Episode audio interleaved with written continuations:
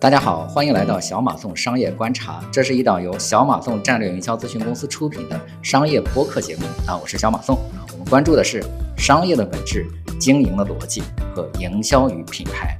我们的口号是用董事长的视角观察商业世界。我们这个圈子啊，广告行业大名鼎鼎的，而且我也是仰慕已久的呃一位嘉宾。叶明贵，叶老师，我觉得叶老师的很多作品其实是我学习广告时候的启蒙，包括左岸咖啡馆呀这些作品。我当时在刚刚做文案的时候，曾经看过很多这样的这个案例。以前就是也仅仅是在网络上看到叶老师的一些案例啊，但是从来没有谋过面哈。虽然我也短暂的在奥美工作过一段时间，但是也没有见过叶老师。跟叶老师闲聊，叶老师在奥美待过三十九年，是吧？嗯，是，真的是比我的这个职业生涯都长。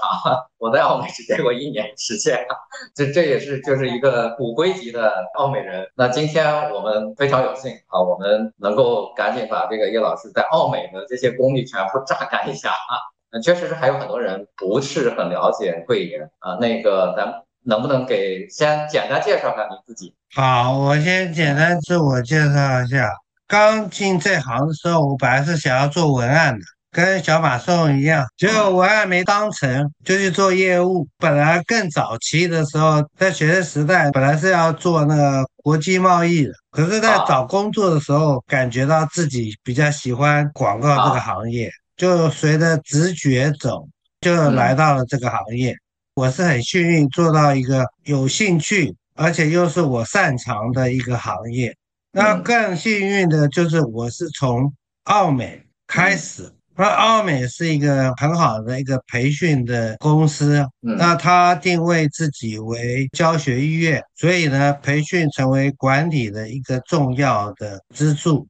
那我就算是一个永远的学生，后来变成了老师，但是还是永远的学生，在这里面呢，住了三十九年，然后今年六月就离开奥美，自己开创了一个策略顾问。啊，叫贵野品牌策划，就自己开业了，才不到三个月，然后自己开个公司。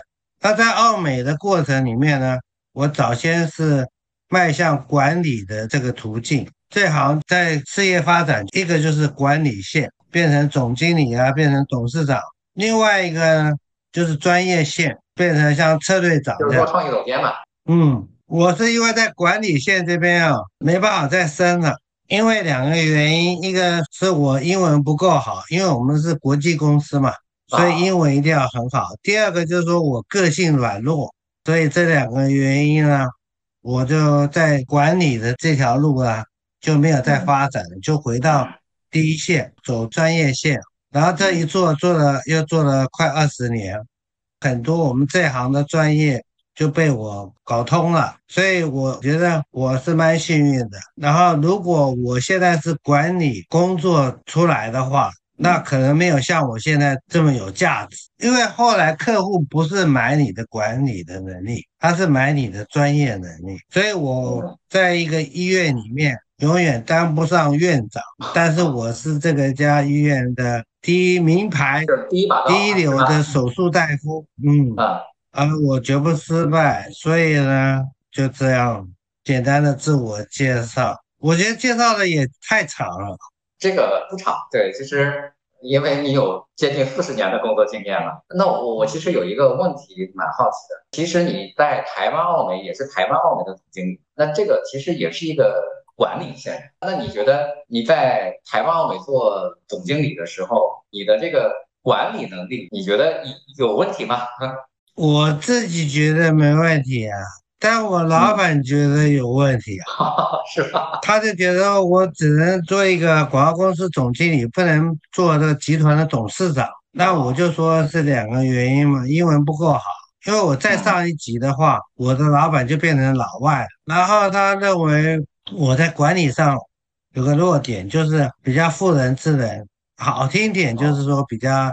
善良比较仁慈，难听一点就是比较没魄力，太软弱。做管理的时候，有些时候真的需要一些坚定的魄力的行动行动力。嗯，那我自己认为我我的管理哲学以培训为主轴，用培训是一个很好的手段，一个管理手段，借由培训把大家彼此的关系变成了老师跟学生的关系，同事之间呢，除了同事呢，也变成了同学关系。那么就有除了说一些工职能上的不同之外，大家却有个共同点，大家都是一起学习的同学，所以合作的默契就会拉起来了。而且培训对我来讲就是最省成本的一个管理工具，就是说你如果要增加我们的产品力、服务能力，那因为我们这行大部分都是手工艺品，不能复制。那培训是唯一可以复制的，你一次培训呢，然后可以全体的往上提升，所以它会是个良性循环。所以我在做总经理的时候，培训虽然是个小事情，但是我把它当做管理的主轴在做，所以我是很重培训的。那我要提拔人，都是说要变成老师，我才能够提拔你。你如果说没办法成为一个。可以启发人，或者是教导人，或有人有能力分享的人，那我觉得他没有资格做老板，所以我就不会升他为这个部门的头。所以我的管理的基本原则是这样。那其他有些管理，我们奥美本来就是个文化性很强的，那我算是一个奥美的。忠贞党徒吧，也是一个那个虔诚的校友，嗯，所以我在奥美待了很久，我的青春就在奥美度过。我觉得我做总经理做的怎么样？我自己觉得还不错，但我老板不以为然。啊，可是你好像也是在美国留过学，为什么他会说你英语不好？留过学，我那个英文真的还还是不好。留学跟实际的英文实力还是有差别的。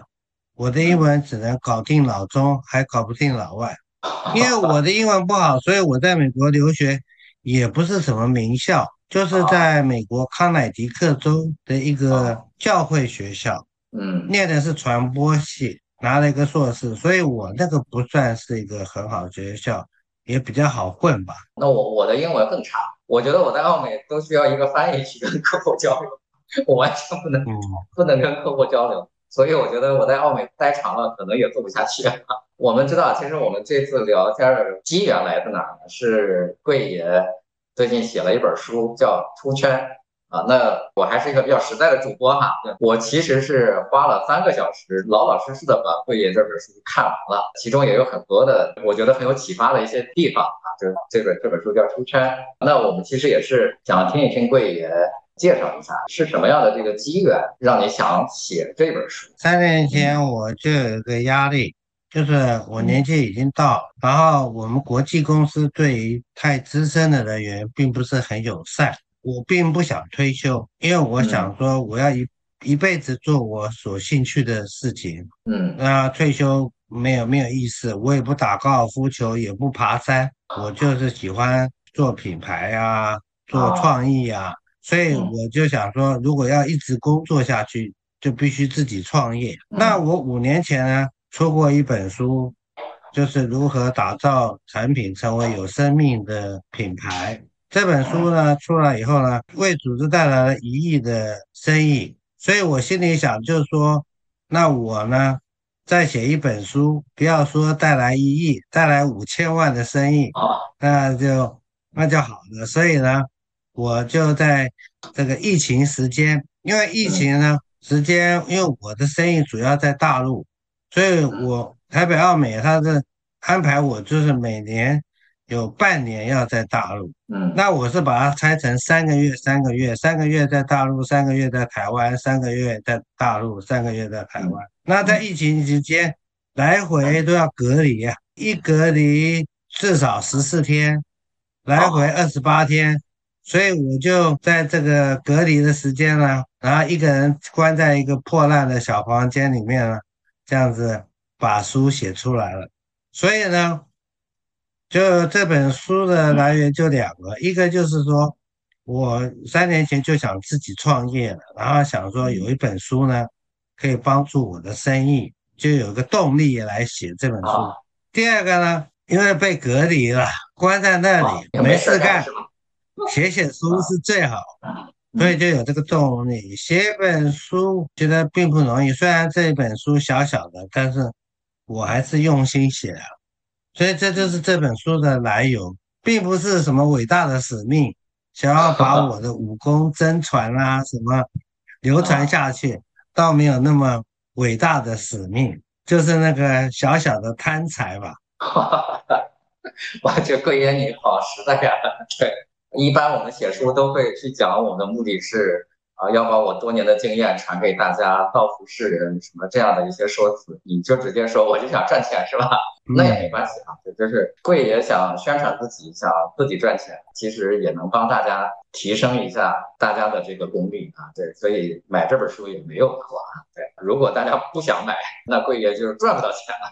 所以，即使是出于我们对贵爷这么多年呃在奥美这些实战经验的尊重，我们也应该去买一本，对吧？好。我其实看这本书呢，我看了很多的这个案例，对我还是蛮有启发的啊。对我其中有一个案例，我觉得蛮有意思，就是当时您做那个三菱汽车，对吧？嗯，是这个案例，我觉得蛮有意思，取了一个很有意思的一个概念，叫伪装的跑车。我前后我还看了两，觉得这是一个非常好的一个竞争策略，而且是很符合当时这辆车的一个特点，而且确实是呃非常好的这个效果，销售的效果。虽然大家还没有看过书哈，但是我可以先请贵爷简单介绍一下这个案例，让大家了解一下贵爷真实的实力，确实是能够帮助客户解决问题。您能聊一聊当时做三菱汽车这个案例的一个前因后果吗？这款车是三菱的一个进口车，它进口了三千台，台湾不大，就三千台。他进来以。后呢，一台都卖不出去，所以他就举办了一个比稿，所以他是我一个比稿的案例，然后后来比到了落地，我就去首先就要来探讨说为什么这这部车都卖不出去，后来我就去试驾，发现这个车子很朴素，仪表板就黑白的。不像说一般的房车都彩色仪表板，它不是，然后开起来不舒适，这个避震很硬，然后呢空间很小，这样的车应该比别人便宜吧？没想到它还比它的竞品丰田的汽车贵十万块，我就去追问，明明这车子比人家差，还又不舒服，然后又那么阳春，为什么？还还比人家贵，那那他们采购就说他们跟日本人啊谈判的时候就失误了，所以进价就比别人多了十万块，原来是这个原因。后来我都去做功课，我的功课都喜欢做在要么就是这个销售冠军，不然就是这个这个车厂的技术长，然后我就了解，他就说这个车子其实不错。他说他的底盘是抄袭这个莲花跑车的底盘，它的引擎是三菱跑车的引擎的缩小版，就是这引擎结构是一样的，只是比较小。后来我就了解这个跑车啊，它的避震器是要比较硬，为什么？它比较能够知道路面的感觉。像这个避震的原理是什么？避震的原理就是，比如说我们坐这个豪华车。凯迪拉克到了一个窟窿，蹬了一下，你没什么感觉，这是质量不灭定律。它只是把这个震一下打成一千个小震，小小的震，把它把一个震动化为一千个小震，让我们几乎忘记它震动的存在。所以开这种豪华轿车去兜风、去爬山很容易晕车，因为它。很多的为震，那跑车呢，就是因为它要时时刻刻保持对地面的抓地感，所以它的那个悬吊，它的避震器就会比较硬。那跑车的方向盘都是比较小，到时候好转啊。跑车的仪表板啊，就要黑白分明，比较好辨识，因为速度快嘛，所以你眼睛晃一下。马上知道车讯，所以它整个内在就是一个跑车的结构，可是外表呢，却是一个一般的小轿车。大部分人把这个不是跑车啊，也把它漆成像那种跑车或故意把它的消音器啊啊改装成跑车的声音啊啊，反过来。可是它这个道道地地的跑车，然后却装成了一个轿车，所以呢，我就把它定位成跑车，而且给他说是伪装的跑车。那针对的人群就是有一群人，因为我只要卖三千台啊，嗯，那有一种人，他是很喜欢买这种跑车。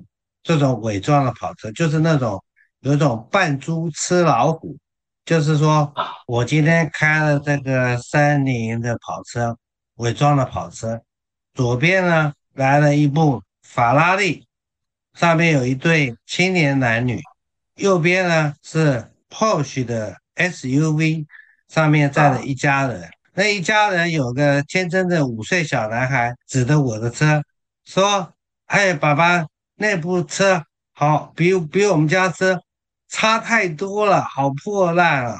左边呢，这个法拉利上面的美女呢，对我抛来一种不屑的那种眼光。结果红灯一熄，绿灯一亮，我看着这个法拉利跟这个 Porsche 在我的照后距越来越远。所以他就是有一种满足人们那种反差，就是开头被人家瞧不起，他是有故事。通常我看网络很多这种故事，就是什么开头被他瞧不起，结果他原来是大富翁，就是有这种快感。就开头被人家瞧不起，我在钢琴前面啊正要弹的时候，大家都窃窃私语，准着看我出丑。没想到我一弹，哇，不得了啊！行云流水，没想到我弹了一手好琴。我我跟女友去那个法国正宗的法国餐厅，结果呢，这个 waiter 拿来一本全部法文的 menu，全部法文的这个菜单，然后我的女友呢窃窃私呃的想笑，等着看我出丑。没想到我一讲了一口流利的法文，哇，她都钦佩的不得了。所以呢，这种伪装的跑车，它会针对那我要卖的就三千台，只要三千个有这种特别心态。还有一种呢，也是会买这种伪装的跑车，就是他的身份地位，比如说他是湖南省湘潭市的总书记，那他买一个红色跑车，这不是会被人家觉得他有贪腐的这个嫌疑吗？但是他又很想要。享受跑车的快感，所以因为他的身份，所以他要买这种伪装的跑车。后来我碰到有一个，我有一次去谈生意嘛，台湾的中部有一个房地产，他是第二代，等于是富二代。那他呢，我去访问他的时候，他家就有一台这个三菱的跑车，然后他还跟我讲说：“哎，慧妍，你不要小看这部车，这部车外表看起来不起眼，可是很会跑。”其实我心里知道，因为他是伪装的跑车，他的助理呢就在我的耳边呢跟我讲说，他们家少爷啊小时候被绑架过，所以呢要买这种伪装的跑车，才不会看起来是很有钱的。嗯，所以呢这个是个定位心智的的一个最佳案例。你如果是房车，它是一个最不划算的，但是我重新定位它为跑车。跑车就是百万起跳，它的价位起跑价就不一样了，所以它就变成了最便宜的跑车。所以它这是重新定位，就是我们怎么定位这个，它到底是房车还是跑车？所以就是这样子一个想法。结果后来这个比稿我赢了，然后我们也落实方案了，这个车很快就卖光了。我的媒体啊，广告都还没打完就卖完。所以这单我是我是赔钱了，为什么？因为当时那个时代，我们就是提成的，就是媒体抽佣的，我们的收入是这样子的，不是后来就变成什么费，就是要花几小时啊，工资乘上，不是以前不是以前就是媒体费啊，抽十七点六，所以这单呢等于是媒体费没花完，车子卖完了。但是我还是很高兴的，就是从美国那个很老的时候，这些华为公司挣的都是这个媒体的抽佣，是吧？对对对，后来就是被 WP 把这个原则改改了以后，我们的利润率就下降。媒体抽佣是比较好赚的，而且媒体有很多的返点，这加起来的话收入比较好。那当时那个时代，像大卫奥格威啊，嗯，或者是里奥贝纳啊，那个时代都是媒体集成的。后来我们就变成工资了，打工了。啊，就是挣月费嘛，是吧？嗯，对，变成月费了。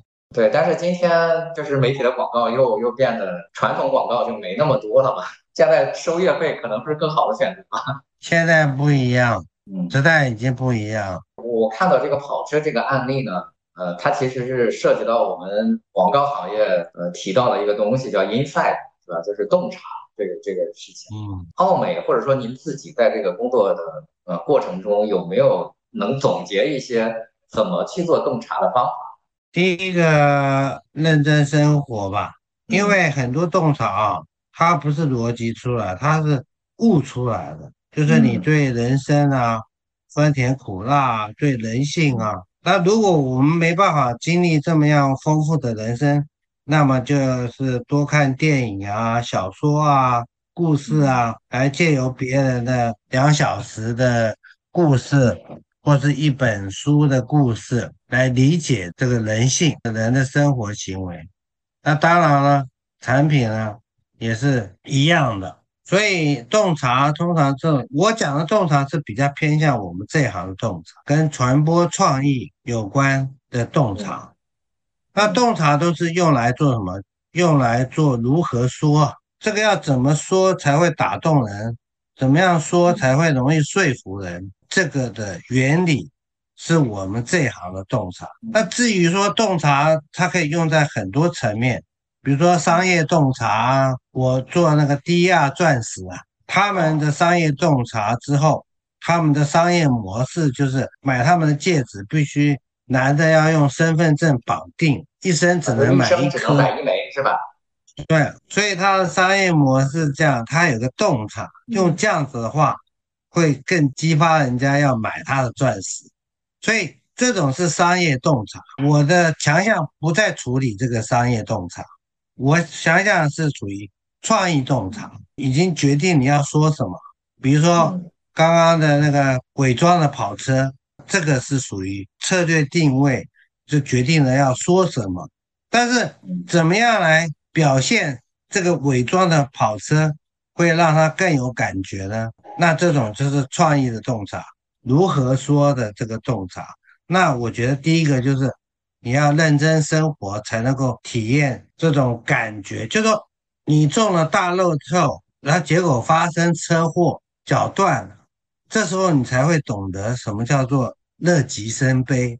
啊、所以这种乐极生悲的感觉啊、才会出来。我们要了解说，怎么样表达才会让人家笑中有泪。现在要能够出圈啊，都是一个新鲜的元素的重新组合。那我们要做到让人家笑中有泪，我们怎么样能够做到？那你必须要对人生的体验够多，你才有办法结晶这个洞察。这个是属于用才情来找到洞察。那这个才情就来自于你的生活的丰富、认真的生活出来的。那另外一个洞察就是属于科学化。科学化我，我用一个例子来讲好了。假设我是卖宠物的，宠物商品，那我就找那一百个有养狗的人，然后叫他们拍十张照，每个人拍十张照，然后在照片下面呢就写这个照片的故事，它是发生了什么事情。那嗯一百个人，每个人十张，我就收集了一千个照片，还有他的描述，然后我就把这一千个呢分类，用自己的判断力，哪些是可以归成一类的。分类以后呢，你就再来想说，为什么我会这样分类呢？这个分类它背后的原理或者是背后的原因，就是要萃取出来的洞察。比如说我第一次分类，那我就发现说，哎，怎么狗这些，它们就跟人一样，穿人的衣服啊，吃人的食物啊，有人的行为啊，它会做朋友，你跟它打招呼啊，所以狗就是像一个人，狗不是狗，狗其实是个人。这就是第一个洞察。那我如果再重新分类，那我可能会出来更好的洞察，我可能就会出来一个哦，狗永远爱你，不管你是怎么样的人，就是不问你的贫穷富贵，他不会攀比的，他就是对你忠实，即使你是一个变态，他还是爱着你。狗爱你不会因为你是什么人，那这个洞察就比刚刚说狗就像人一样，它就更精辟。然后我在这一千个呢，再重新分类组合，然后再来找他为什么被被放在一起背后的原因呢？可能我要悟出来哦，有些事情有些动作只能对狗做。比如说拍拍肚皮啊，搔搔痒啊，对人你再好的朋友或是自己的亲密老婆都不会做的行行为，却可以对宠物做，所以他就有一个更不一样的洞察，就是有些动作只能对狗做，而不能对人做，他就有一个这样子新鲜的角度来说故事。这个就是我所谓的洞察，有科学化的，有才情的。大概洞察是这样出来的。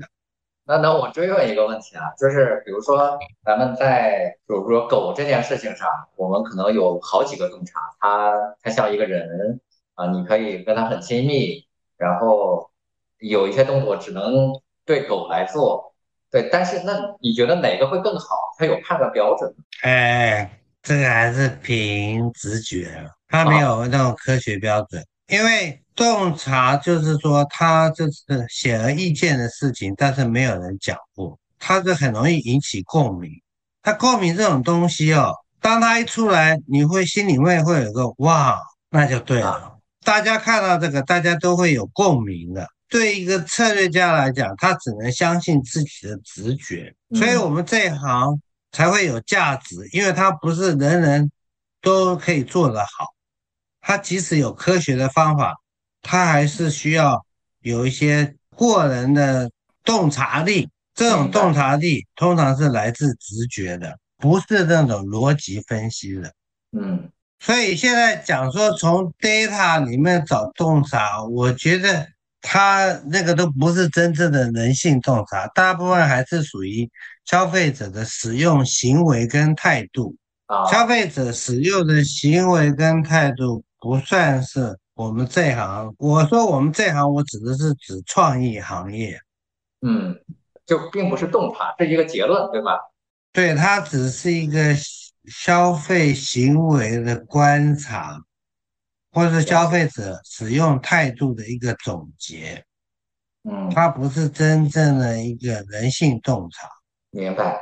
欧美其实，呃，大家最看重的一个部门啊，这个有点得罪你啊，其实。我在奥美的时候，大家就是还是更看重创意部这个，而且您也也是跟创意部门合作了很多年。那在您的眼里来看，你觉得一个就是很杰出的创意人，他需要有什么特质？我觉得他必须要有一个特质，就是好奇心强，对天底下的事情都充满好奇。嗯，他才能找到说故事新鲜的角度。嗯，当他的好奇心减弱的时候，这个创意人员的创造力就在消减。我记得我做总经理的时候，我有到印度去开一个国际的会议，那是一个上流社会，在印度恒河旁边的一个古堡，古堡上面的早餐汇报。然后呢，我就是因为很新鲜嘛，所以我最早到了。第二个到的是一个印度当地一个创意热店的一个老板，他很老很老，然后他交换名片的时候，他的手都是抖的交给我，那我是抖的去接住。但这个名片上面就是有一个小男孩的照片，有点奇怪。他看看了我的眼神，他就他们公司一百五十人的名片，每个名片就是放着他们六岁小孩子。小时候的照片，让借由这个照片不断不断提醒自己，要永远保持像六岁小孩一样的好奇心。所以我觉得创意人员他他最重要的就是保有像六岁小孩的好奇心，永远不灭，总是对天底下的事情呢都有自己的观点。那这种通常就是好创意，明白。创意的基本素质。那在澳美或者说在国内，你有没有觉得你很欣赏的创意人？我的见识不广，然后我也不迷信一些书书籍上的推崇，所以我就是回答你这个问题，就是来自于我的工作伙伴吧，所以我跟他们一起做过，所以我知道他优秀。第一个我想推崇的就是胡湘云，胡湘云就是做这个大众银行的这个创意。哦，大众银行在国内很知名，但为什么我觉得他不错呢？就是说他跟我也差不多，也蛮资深的。但我的偏见就是，创意人员啊，都会有一个黄金时期，像歌歌星一样，他们都会有一个他们的黄金期。但是胡湘云呢，他的黄金期很长，即使那么资深的时候，他还是能够有能力做原生创意。大部分创意他就是赶快做成这个创意总监，他就不用做原生创意了，他只要批评指教就好。啊，他现在还在第一线，已经很资深了，还在第一线创作。但我这本书的最后一部分就是他写的告别信，胡湘云，所以这是我第一个提到的。各位打他的名字，在百度都会看到对他的介绍。嗯，第二个。我会推崇是王艺行，王艺行你听过吗？王艺行曾经被票选为中国第一名的创意人，我不知道这是怎么选的，反正我看了呢，这个有一篇有一个评估啊，哇，我说我想说谁是第一名，然后一个台湾人怎么会在大陆变成第一名的？哦，就是排行第一的创意人员，后来他自己开了一个 VK 三十五，在上海。就是做特仑苏鲜奶、味全的每日西，还有做肯德基的 K 咖啡、K K Coffee，他就做这些的。然后他开开这家创业热店，也赚了一笔钱。他给我的感受就是他是那种全力以赴的，就是想创业啊，全力以赴。然后我他现在是是。把工资收了，他已经财务自由了。他是我见过最好命的创意人员。第三个，我想到的是刘继武。刘刘继武他是接棒做这个左岸咖啡馆，因为通常哈很多创意都是第一集好看，第二集的不好看。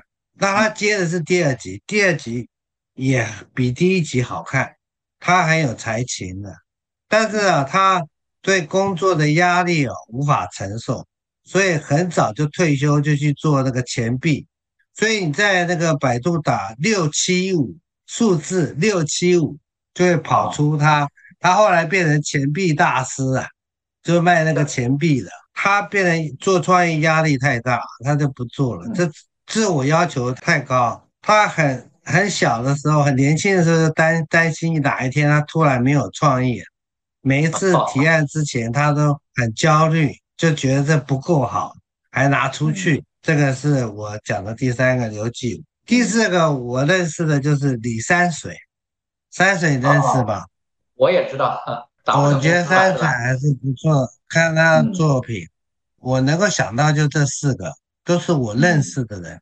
那至于说我不认识的，大卫奥格威也是个创意人员，他后来转业务了。他的作品啊，什么像劳斯莱斯啊，都觉得还好，没有让我很打动。他说劳斯莱斯啊，在一百五十公里的时候，只有听到车上闹钟滴答滴答的响。嗯，大意是这样，很很高档。对，但是你并不觉得是非常好的创意，是吧？我觉得还好，我觉得那种不是我特别欣赏，就是不是你欣赏的那种创意风格，是吧？对，观偏见。奥格威在世的时候，你还在欧美工作呢，是吧？对，啊，你也并没有见过奥格威本人，是吧？我没有见过，但他的书我都看了。呃，这个突然让我想起来，就是刚才我问你叶老师的这个《出圈》这本书，对，当时叶叶老师给我们介绍说，写书就是为了挣钱，是吧？写书就是为了获得业务。对，其实我看奥格威的那本书。啊，就一个广告人的自白啊，就是有还有好几本哈。我觉得其实一个广告人的自白是对澳门非常大的一个宣传，几乎做广告的和对做做市场的人都在看这本书。奥格威也很会讲故事，嗯大卫·奥格威。当他退休住在古堡的时候，他有个录影带，他的自白啊，他是说他很后悔他离开了创意部去做了管理。他说他觉得他一生最快乐的时光还是在做文案的时候，他有这样子的自白。对我我也看过，对我看过他那个，他有我看过他两本书，一个是一个广告人自白，还有一个大卫奥格威为公诸于世的作品，这就是就是一些嗯。很散碎的一些东西哈。呃魏公诸于世的选集是他内部给内部的一些文件的收集，对，那里面大部分就是一些文化的价值观的一个分享。嗯，对对。那说到这个创意人呢，就是您和创意总监们其实合作很多，因为你他们要把你的策略想成创意嘛。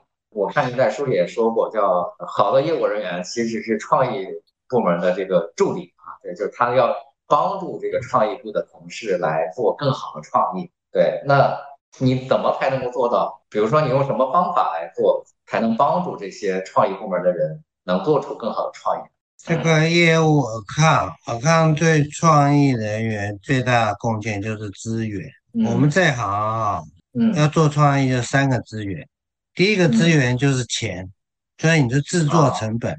嗯，你说这个什么小成本啊，大制作不可能，这一分钱一分货，所以呢，业务要很会抢钱。第二个呢，就是时间，好的创意需要发酵，如果他时间不够，他也只是凭经验，并没有什么突出突破性嗯，就是根据他既有的一些经验然后出菜嗯。第三呢，就是客户关系，客户关系也是这种资源，客户关系包含了客人的鉴赏力。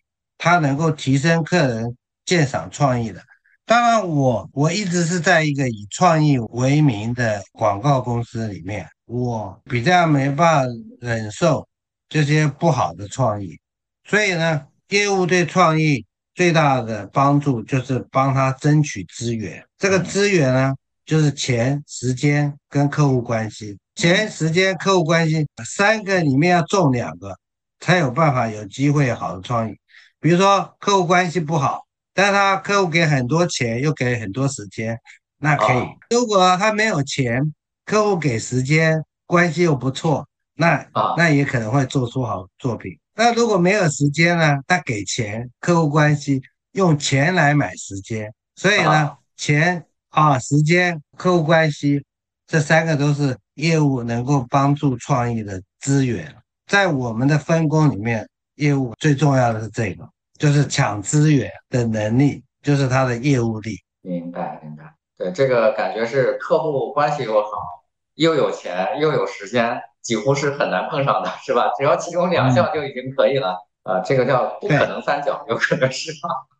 嗯，对，刚才您说的那个你欣赏的第一个创业人，他叫什么？胡湘云，是吗？对，当时他做的大众银行那个案例是吗？嗯大众银行这个案例其实也是我们呃经常会，反正大陆也都很多人都知道大众银行这个案例啊。那台湾奥美在执行就执行这个大众银行的这个案例的时候，有没有一些故事，或者说它前后的一些前因后果，能不能给我们介绍一下？我先讲一下前因后果，再讲一个故事吧。我们台湾有五十三家大大小小，包括合作社这种金融机构，它是倒数第三名。它的产品没有什么差异化特点，银行的据点 location 啊，跟它的服务都很差。所以你家在旁边有个大众银行，你你基本上是会几乎忘记它的存在。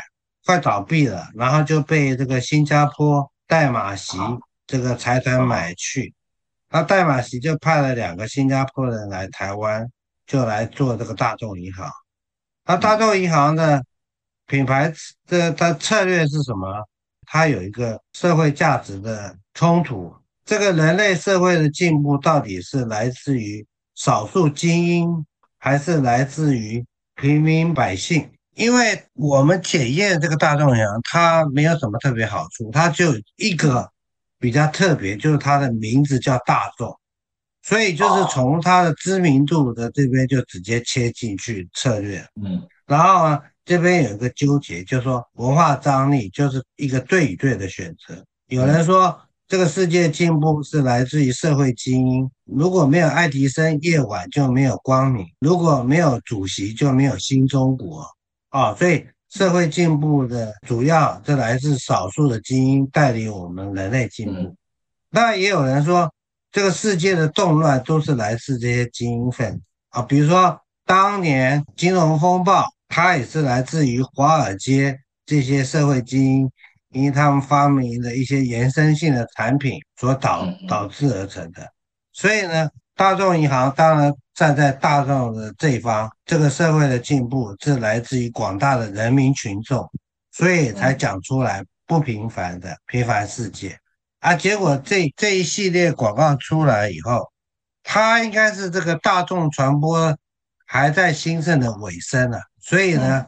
还可以靠着这个大众传播的原理呢，讲一个故事，然后把整个品牌呢，它的销售成长百分之三十，什么都没有改变，就是因为一个 campaign。然后最后呢，这两个新加坡人呢，就把这个大众银行以四倍的股票溢价再卖给了渣打银行，这是他的一个成功案例。那胡湘云呢，就是做这个一系列作品的创意总监。他本来在想说讲这个平凡人的不平凡故事，他原先想说是用那个纪录片的方式，比较有真实感，真实才能打动人。他本来是这样，但结果他所请的这个泰国大导演反对，跟他提示他的主张是说用韩剧的手法啊，就很滥情的韩剧的手法来拍摄，重点是真实感，不是要真实。所以，我我们那个片子基本上是用韩剧的这种戏剧张力来呈现的，结果非常成功。明白，明白。你和我想象中其实不一样的。我以前一直以为，呃，左岸咖啡馆那些文案是你写的。我在看你的书的时候，其实看到很多你和，比如说你怎么做业务，怎么去争取业务，有很多的这种事情。你那个时候，其实在去拿这些业务的时候，你的同行就包括。特劳特呀，华与华呀，还有李斯呀，就这这些呃这些客户，对，那你在和客户去沟通的时候，你怎么能够突出你的优点？你和你的对竞争对手有哪些差别？对，然后你的策略是什么？对，就才能够拿到这个业务。我跟你报告三点，第一个啊是定位。嗯，我先把特劳特、华与华、叶茂中、李斯、君志，嗯，我把这所有的这些都把它归类成理性的。他们出来的东西呢，就是怕上火就喝王老吉，有问题上知乎，瓜子二手车没有中间商赚差价，他们都是属于定位型的产品，理性的，这要么就找它的使用场景。不然就找差异化特点，有一些知识点，所以它是很理性。而我呢，是属于另外一类的，就是很情感的、黑魔法的啊，直觉性的。所以一个是理性，一个感性。那这个理性这边哇，十几家，那感性这边就我一家，所以我把市场切割为二，你要么就这种的啊，不然你就这种的啊。你在这种情感面的，那刚好只有我这一家。所以我是把市场，但我大部分的客人他都是我后来才知道我的竞争者原来是特劳特、李斯、华与华，原来是这些，因为他们在做品牌的时候，他们都找来谈了一下，我就先介绍我的方法论，然后讲说我这个输出来的是什么样的东西，他们要不要？我也不强销，要的话他就买。所以呢，我事后有问说，客人看了三家，为什么选择我？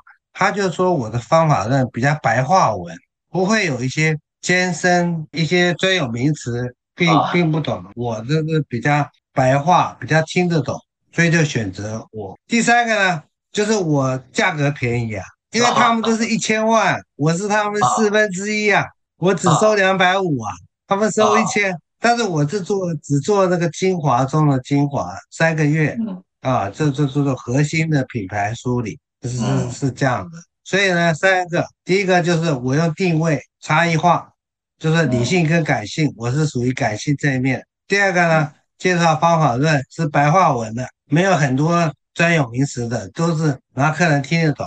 就是我要把我的方法论讲得很白。第三呢，我价格便宜。所以这三个，对，所以这个策略也很有效，是吧？你也不缺业务啊，是吗？嗯，我现在还好啊，因为我不用很多啊，我一年也不要好，也不要十几单。这个 我们除了去获得业务、去竞争这些业务之外呢，呃，我我也看到您写过很多和你的原来的客户，包括你在奥美的时候的那些客户的交往，和他们怎么去争取业务，包括也有也有丢单的时候，对，就是也有丢掉业务的时候，对，就是这些的。和客户、老板之间的这种关系，你怎么去处理啊？怎么才能够通过和老板的这种关系，能够获得更多的这个 公司业务呢？有没有一些经验可以跟我们聊？我现在这样子理解，我就说怎么跟客人的老板来沟通啊？就说因为要买一个两百多万，大部分都是要他的公司的大老板要 OK 的，大部分的创始人。他们不喜欢唯唯诺诺的，所以呢，我第一个大家都是问几个好问题，这些好问题启发他们以前没有想过的问题，不要一些成天陈腔滥调的老问题啊，比如说什么你的竞争范畴啊，你生意怎么来啊，像这种啊，我都是问的是说啊，那你是怎么利用人性来做生意啊？啊，你们这个行业的制高点是什么？所以这些问题他们没想过，他们就会就会说：“哎，这个这家伙怎么好像带领我去一个我没有想过的一个地方？”他们都很有挑战性，所以他们呢才会做做这种大老板，像雷军啊，像叶国富啊这种，他们都是看过很多世面的，听过很多营销顾问。然后呢，他就觉得，哎，我这个人有趣。他们都要听观点，最好是有些观点是跟他不一样。因为唯唯诺诺、唯命是从的，在他周围太多，所以他反而会看不起。但是呢，你也不要硬卖，就当你觉得他心意已定的时候，那就要赶快大撤退，说啊，对我错了啊，你启发了我啊，原来你才对。所以我的口诀就是前进，前进，大撤退。前进，前进。这个是我一般，啊，通常你一撤退以后，他就买了这个单了。哈哈，所以贵爷其实是很适合做生意的哈。我觉得你这虽然我我觉得是我说的这个生意人呢，并不是一个贬义词啊，其实是一个褒义词。我觉得就是你在获得业务方面，其实是有很多的洞察的。这个也是江湖老手了吧？我记得你在书里说，这个有一个单子是因为你老奸巨猾，所以就决定跟你签单，是吗？啊，对对对对对对，但是那个快手。速滑讲的啊，快手速滑，所以这个贵爷的书还是很值得看的啊。那那其实刚才我们讲过的业务，呃，讲过创意，讲过很多的案例。那我其实今年呢，说实话，大家大家这个生意都不是特别好啊，所以我看到很多的公司都会面临这个裁员这个问题。我看您书里边其实就是有一段我很感同身受，因为我也作为一个老板，或者说过去我作为创意总监，也会要去这个裁人。您也做过台湾奥美的总经理嘛，就也会遇到很多的裁人的时候，对，尤其是在这个经济不好的时候，在裁员这件事情上，能不能分享一下你的一些心得和经验？我的裁员经验啊，跟大家不太一样。现在裁员是因为经济不好，嗯，是因为他公司的利润变成赔钱了，所以他必须要裁员。那我那时候是奉命裁员啊，就是那时候我做的。挺好的，然后年终都发四个月，但是我老板 T B 跟我要求，就是说，因为他预测台湾的景气将会下滑，所以我要趁我有钱的时候来减资，所以我那时候是借的这个时机，把公司比较弱的去掉，所以它是减资，并不算是说因为财务不好，然后所以呢。所以来裁员的，就是在晴天的时候修剪房子了，是吧？未雨绸缪，是吧？对，所以我那不算是财务不好，所以趁我有钱的时候裁员的时候，我给的遣散费啊比较丰裕的，因为我我我有钱嘛，所以我是借着裁员把这些。公司比较弱的人啊。但事实上呢，这些所谓比较弱的人呢，他们被裁之后都变强了，化悲愤为力量，所以他们出去的时候表现都不错。裁员还是不好受的，我我对每一个裁员的被裁的伙伴都深感内疚，所以我觉得，但是我都把它写成故事了，裁每一个裁被裁掉的故事都不一样。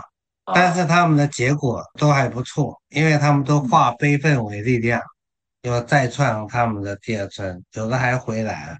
所以我的裁员经验跟一般的不太一样，嗯，因为一般都是在情况不好的时候裁员，我是在情况很好的时候裁员，又不太一样。那我觉得 TD 还是很厉害的，他竟然可以预测到台湾的经济下滑。然后让你提前裁员，是吧？我觉得 TD 的真的是老奸巨猾，是吧？刚才说到裁员，也要涉及到选人嘛，就是既然有裁员，肯定会有招聘。对，你觉得什么样的下属是你非常欣赏的一些下属？就是他有如果能够进入奥美，或者可以在奥美获得提升，都是什么样的人？我在做总计的时候，我的下属就包括三种人，三种人的特质不一样。嗯。啊，第一种业务啊，业务我希望他能够有定义课题的能力，就是在这么复杂的地方，因为他要把课题带回来啊，而不是说啊，客人要做一个广告，这这不是课题啊，所以他必须要有能力在前端把这个商业课题梳理出来，他可能梳理不出来，但是他要要设法问出来，根据他对客户的了解。他的客情，然后找到对数字负责的人，去把它萃取出来。我们的课题是什么？对业务来讲，就是最重要，他有有定义课题的能力。那对于企划来讲啊，对我来讲，企划我比较偏向喜欢那个有创造力的，反而对企划我很在乎他有没有创意，他有没有新鲜的解决之道。其实我全部的经验都是在澳美的，我没有出来过，我没有在其他世界里面去经营，所以我讲的还是属于澳美是澳美的策略是比较偏来刺激创意出来好东西，所以这个策略在选择的时候，就是它必须要非常的崇尚创意，策略是有创意性的策略，这个是我比较偏向。至于说创意人员，那最好是能够找到那些稀有动物，就是说。因为我的偏见就是创意是没办法培训的，是天生的，所以是天生有才情的。大部分的创意都是平庸的、平凡的，那只有少数的创意是非常杰出的，那些都是教不来的。那这种呢，从我们管理的角度看作品，你不必要能能说善道，讲的天花乱坠，反正最后就是作品，作品有没有打动，大概是这样。业务定义课题的能力，第二策略要有新鲜的解决之道，三创意它要有才情，才情怎么看？口说无凭，就看作品。我最后再问您两个问题嘛，因为您在是奥美很久了，就是前两天还有人问我，他说奥美有很多的工具，而且网上流传了非常多的什么创意楼盘，什么三百六十度传播，还有什么那些很多的这个工具，有人问我说这些工具都好用吗？这但是呢，因为我作为一个在奥美并不资深的人，我也没法回答他。就是您在奥美这么多年，您觉得奥美的这些理论方法，或者它的这个所谓的这个策划工具里面，您觉得有哪几个是比较好用？能给我们介绍一下吗？我介绍一个吧，是我现在常用的。每次换老板的时候，换 CEO 的时候，他的步骤都是新的方法论会推出。然后这个方法论都是对应当时客户的需要，然后他有智囊去做全球的发布，而且去做培训。那我一路走来就有好多的方法论。那有一个呢，是我现在还在用品牌大理想。那品牌大理想呢，它很简单，就三个步骤。第一个先定义品牌的美好，品牌真我，一语道之这个品牌的美好之处。那我通常呢，都是做消费者的忠实爱用者的调研，去萃取这个品牌的美好。忠实爱用者告诉我说，他们爱上这个品牌背后的原因是什么，然后萃取出来。然后我就会找到三个主要的关键词，然后把它揉成一句话，然后就变成了这个品牌最佳真我，一语道之这品牌的最佳美好。这可能是它美好的个性、差异化的个性，这有可能是它对人类的贡献，这有可能是它产品的终极利益点，这都是属于它的产品、它的品牌的最美好之处。嗯，通常我会在这里面会。截取关键词的关键词，然后作为讲故事的重心。根据说品牌是什么，品我是谁，然后我面对这个社会环境，这个社会环境有很多面向，我就要找到一个相关的文化张力。这个相关的文化张力是什么？要么就是人性的纠结，不然就是社会价值的冲突。我是这样的人，我面临行业的这个社会价值的冲突。我会选边站，我会根据这个社会价值的冲突，提出属于这个品牌的生活提案。我提出了一个什么？我用耐克讲一个我这个品牌书里的所谓品牌故事的原理。好，耐克是球鞋，所以它的品牌精神啊，应该就是运动精神。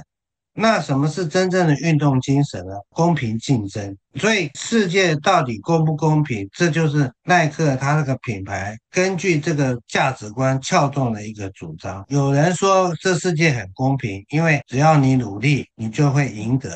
那有人说这世界很不公平，你没办法改变你的出身，很多都是不公平的。所以到底这世界是公平还是不公平？那耐克是站在不公平的这一方去说故事。耐克说：“这个世界虽然如此不公平，但是耐克相信，总有一天公平正义势必伸张。所以呢，不用担忧，just do it，就去做吧。这就是耐克的品牌故事。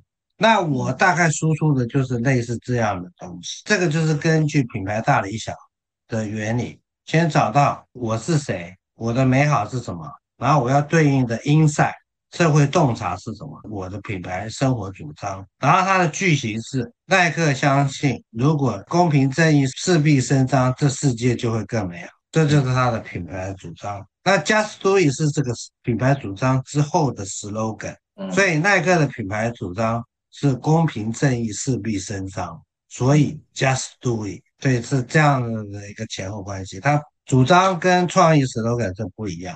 明白，我我问您最后一个我感兴趣的问题嘛，因为我最早看的文案里面，其实对我启发很大的一个是我我觉得我记忆最深刻的其实是中兴百货啊，所以许生源写的那一套东西，我觉得看起来很震撼。但是呢，左岸咖啡馆呢又是另外一个风格，就觉得那个文案写的很美好啊，就写的很有。深度，而且呢，我我看您，呃，我我看您在那个附录里面也讲过，就是关于咖啡的这个案例，好像您做过好几个关于咖啡的这个问题，就是能不能聊一聊左岸咖啡，以及说咖啡的广告和其他这种品牌的广告有有没有什么特点、特殊之处？咖啡我做了好几个品牌，我对咖啡了解，比如说在理性上、功能上，然后它主要的特质就是咖啡提供了提神。咖啡第二个提供的是放松，很奇妙。有一有一种饮料又提神，但是另外一方面又是 relax。咖啡喝咖啡会让你很解放、很轻松。第三个，咖啡是可以品尝的。大部分饮料你不会去品尝可口可乐，你是狂饮，但是咖啡是慢慢可以品尝。有很多像品红酒一样，咖啡其实是果实来的，是一种果汁。可以品尝的。第四个，咖啡呢有一个特殊的这个利益点，它是一个社交的工具，它让人与人之间的关系更密切，所以咖啡也可以走这个社交的这条线。所以咖啡有四种可可能的路。第一个讲提神，讲提神最好的场景就是早上，每一个早上都是雀巢咖啡。就是它最好的推销的场景是大早的时候，刚醒的时候，这个是提神讲故事最好的场景。第二个 relax，relax 的这个部分啊，是左岸咖啡馆寄生的功能。左岸咖啡馆没有在讲这个咖啡豆啊制作过程啊，没有在讲说它的品尝怎么样，他讲的故事就是让人呢能够孤独享受，享受孤独。嗯，所以。它是一种属于这这个功能。所以我这些情感的背后，其实都是想要占领说咖啡的终极利益点，要么就提神，不然就放松，不然就是品尝。那品尝的这部分呢，我的调研告诉我，因为我早期做麦斯韦咖啡，好咖啡哦，人们怎么鉴赏它的好咖啡是嗅觉。所以你要讲鉴赏啊，你要讲的重点是咖啡的香味。所以在这种感官上用香来切入。那我们早期 TB 跟我做那个麦斯威的时候，那时候我们在台湾，我们是说好东西要跟好朋友分享，所以呢走的是人与人之间的亲密关系，人跟人的关系更密切，就是我们一起去喝杯咖啡吧。喝咖啡很特别，就是谈心的时候去喝咖啡。所以呢，它可以一个社交。以上应该就是我做咖啡的经验吧。那我也做过那种 Seven Eleven 的咖啡，在台湾是叫 City Cafe，在大陆我不知道是叫什么超市的咖啡。那超市的咖啡讲的就是随时随地，那可是讲随时随地可以喝咖啡呢，就没有那个感觉。所以我讲的就是城市的每一个角落都是你的咖啡馆，在 Seven 啊，Seven Eleven。啊，随手买了一杯咖啡，然后在街角就喝起来，就是你的咖啡的，很浪漫，很自在，它是一个这样的特质。所以我觉得咖啡在设计它的个性上要有差异化啊，所以我做的咖啡当然每一个都有它独特的个性。那咖啡很重视这个风格跟语气，像您就是被这些左岸。或者是许顺英的风格跟语气所吸引，因为许顺英啊，他他的文笔啊，他们的视觉都有特殊的风格跟语气。对，那左岸咖啡馆也有一个很奇妙的语法，下雨啊，下雨天啊，有点哦浪漫啊，淡淡的哀愁的感觉。对，就是我读那个文案，就是老是感觉像有一个人穿着个雨衣，或者打着一把伞走在街头。四边没有人，然后推门进了一个咖啡馆，然后再默默的，就是那那种感受。对我最近在这边大力的在推崇，就是我们要对这个广告的风格跟语气的重视，甚至把它当做一个策略层次的在思考，而不是随便交给创意，根据他们各自的特质去发想。我现在在做在研究的就是说。不同的类别应该用什么样的风格跟语气来沟通，才能够在现在互联网短平快的时代里面能够出圈？这是我目前在在做的功课，跟你分享。嗯，好呀，我们也希望你将来研究出来之后，可以再跟我们分享一次。我最后问贵一个问题：如果一些年轻人啊，就是现在他还想进入这个广告行业，你对他？就您这个毕生经验，有没有对他们想讲的一些话和和一些经验跟他们讲？我过去的经验啊，累积的就是我劝年轻人，就是说，如果要做我们这行，那千万不要把工作跟生活分开。呃，工作的时候工作，生活的时候才生活，而是工作跟生活是交融在一起的。所以不要想说那个什么五点下班这种事。你是一直在生活，一直在工作啊，即使回家也是在想。所以，我们这一行工作跟生活是分不开的。如果你是想说把工作生活能够彻底切开，那我觉得你不要做这行。然后最近我有个心得啊，现在大部分忠告都是说要拥抱科技，如果要来我们这行就要拥抱科技。我后来渐渐有个体悟。如果你不是有特别才情的，那你在这个时间点哦，不一定要来我们这个行业，因为我们这个行业啊，受到这个 AI 的进步啊，会有很大的变化，所以未来百分之八十的工作可能会被 AI 取代了，因为它会自己生成视觉、音乐，呃，甚至文案，所以以这个 AI 的进步。那我觉得我们这行很平凡的创意工作，可能都会交给 AI 去去完成了。那从商业角度，这也是一个降低成本、最合乎效益。以前要雇一百人，现在就雇雇三个人就好了啊。所以很多平凡的创意交给 AI，AI 的作品，我我其实我我看了只有惊讶，但是我不感动，我没有被 AI AI 的作品。感动哭啊，或是欢笑，我倒没有，但是啊，他确实是但是他效率很越高。越怎么，剩下百分之二十就是那种很有才情啊，那是未来式，是具有黑魔法的创造力，是 AI 没嗯办法复制的。所以呢，我觉得，除非你是很有创造力的人，如果要做这行的话，要考虑一下科技的冲击。这可能不悦耳，但是是我这两天想到的。本来我的答案都是只有一个，就是说啊，你工作生活不能分开，你要认真生活。但是啊，我最近有点意识到这个科技的力量，但是也许是十年之后吧，可嗯。能短期不会完全取代。但是哇，以这个科技的进步，我很难想象十年以后广告公司到底剩下几个人啊？哈哈哈，对，希望我们还能剩下，还能够有有一点用处啊。就是嗯。所以，越有创造力的人，还是啊，就至少是越晚被 AI 替代嘛。我不知道会不会完全被替代，但是如果人类完全被替代的话，嗯，那那好像也也并不可怕，是吧？那就都没有工作了嘛。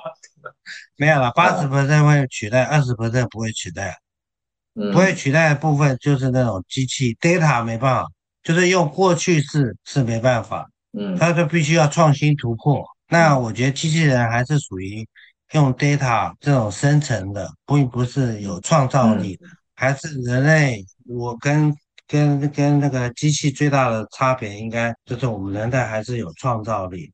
嗯，好了，我问贵爷的问题问完了，还有很多很精彩的段落啊，都在《出圈》这本书里边。这个这本书读起来也非常的轻松，呃，而且呢有很多这个精彩的案例。也谢谢贵爷远在台湾和我们来连线哈，对，跟我们聊了很多。好，那我们今天就到这里边，再见啊。